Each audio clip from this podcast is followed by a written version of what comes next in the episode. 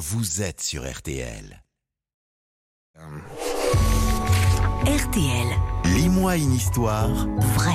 C'est chaque jour de l'été, c'est Laurent Marcy qui vous fait découvrir une histoire pour les enfants, une histoire pour nous aider à mieux connaître un objet iconique, un personnage ou un monument. Certains ont d'ailleurs changé le monde. Chaque histoire est à retrouver en podcast, histoire lue par les voix de la rédaction de RTL en partenariat avec Gallimard Jeunesse. Et ce matin, Laurent qui était René Dumont, l'écolo visionnaire.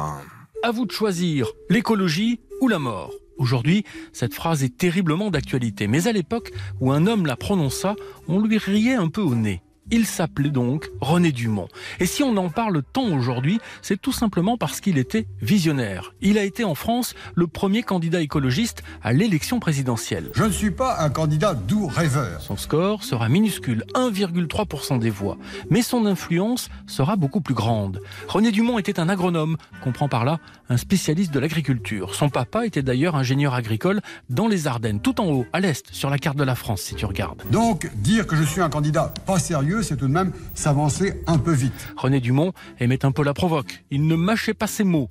La provocation dans les années 70 à la télé, c'était par exemple de porter un pull au lieu d'une cravate comme les trop sérieux hommes politiques. Il opte pour un pull au vert rouge, il ne le quittera plus. Sa campagne, c'est à vélo qu'il l'amène. Il a même l'idée de proposer de louer des vélos dans les gares pour que les gens utilisent moins leur voiture.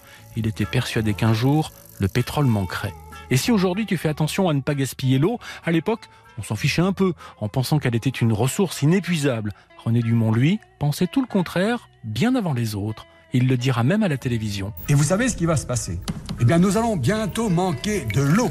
Et c'est pourquoi je bois devant vous un verre d'eau précieuse, puisque avant la fin du siècle, si nous continuons un tel débordement, elle manquera. En infatigable voyageur, il voyait les famines grandir et les inégalités entre les peuples se creuser. Son idée Préserver les ressources en luttant contre les inégalités entre pays riches et pays pauvres.